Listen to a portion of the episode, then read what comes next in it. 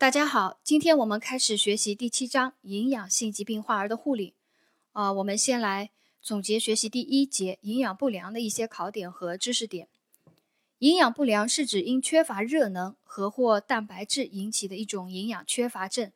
多见于三岁以下的婴幼儿。临床表现为体重减轻、皮下脂肪减少或消失、皮下水肿，常伴有各个器官不同程度的功能紊乱。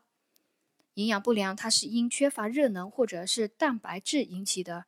一组疾病。临床表现呢，体重减轻、皮下脂肪减少或消失、皮下水肿，常伴有各个器官不同程度的功能紊乱。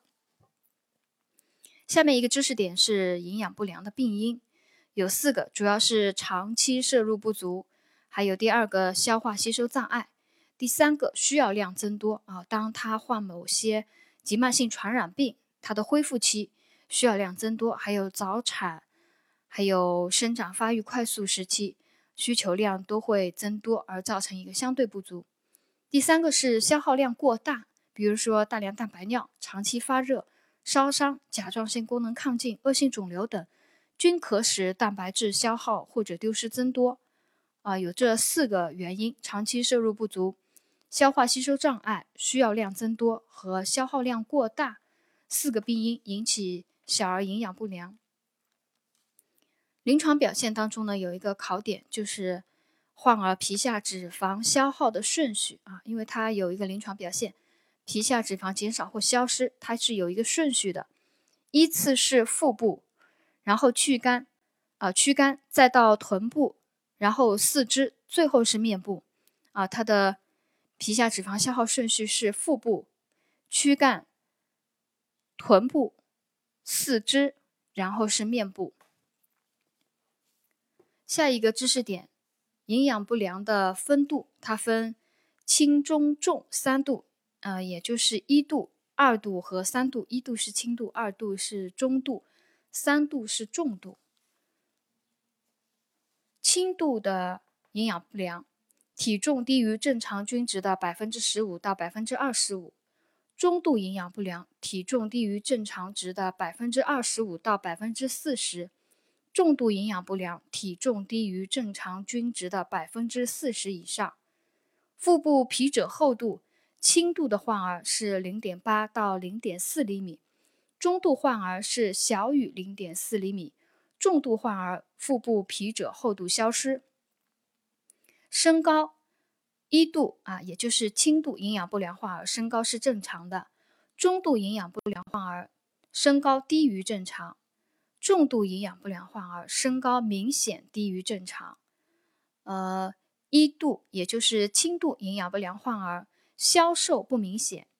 中度营养不良患儿消瘦明显；三度重度营养不良患儿皮包骨样消瘦。轻度营养不良患儿皮肤干燥，呃，中度是皮肤干燥苍白，重度是皮肤苍白干皱无弹性，可出现瘀点。肌张力轻度的营养不良是肌张力正常，中度是明显降低，肌肉松弛，重度是肌张力低下，肌肉萎缩啊，中度是肌肉松弛。重度的话是肌肉萎缩，精神状态轻度营养不良患儿正常，中度营养不良患儿烦躁不安，重度营养不良患儿精神萎靡，反应低下，抑制于烦躁交替。这是婴幼儿不同程度营养不良它的特点。哦，我再把它再复述一遍：一度的话，体重低于百分之十五到百分之二十五。中度的话，体重低于正常均值的百分之二十五到百分之四十；重度是低于正常均值百分之四十以上。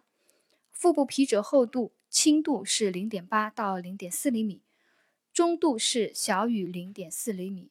重度是腹部皮褶厚度消失。身高一度正常，二度低于正常，三度明显低于正常。消瘦情况是一度，也就是轻度不明显；中度消瘦明显；三度是皮包骨样消瘦。皮肤的话，呃，轻度消瘦呃营养不良是皮肤干燥，中度的话是皮肤不仅干燥，而且有苍白，三度的话啊，也就是重度的话是皮肤苍白、干皱、无弹性，可出现瘀点。肌张力轻度营养不良患儿是正常，中度营养不良患儿肌张力明显降低，肌肉松弛，重度的话肌张力低下。肌肉萎缩，精神状态轻度营养不良患儿是正常的，精神状态正常。中度患儿精神状态烦躁不安，重度患儿是精神状态萎靡，反应低下，抑制于烦躁交替。啊，这是营养不良各个不同程度营养不良它的特点。下面有一个辅助检查，里面有一个考点。讲了胰岛素样生长因子一的测定，胰岛素样生长因子一水平下降，它出现在身高、体重等体格发育指标改变之前，而且不受肝功能的影响，被认为是诊断营养不良的较好指标。啊，这可能考一个单选题，诊断营养不良的较好指标。哦，答案是胰岛素样生长因子一。因为它的下降在体重和身高改变之前，呃就出现，而且呢不受肝功能的影响，所以是诊断营养不良的较好指标。这个指标的名字叫胰岛素样生长因子一。营养不良的治疗原则主要就是调整饮食及补充营养物质，去除病因。治疗原发病，还有控制感染，促进消化和改善代谢功能，治疗并发症。呃，这几个都不难理解。选择题看到选项呢，应该都知道选出来的，所以我就不再逐一叙述了。在护理措施里面讲到了饮食管理，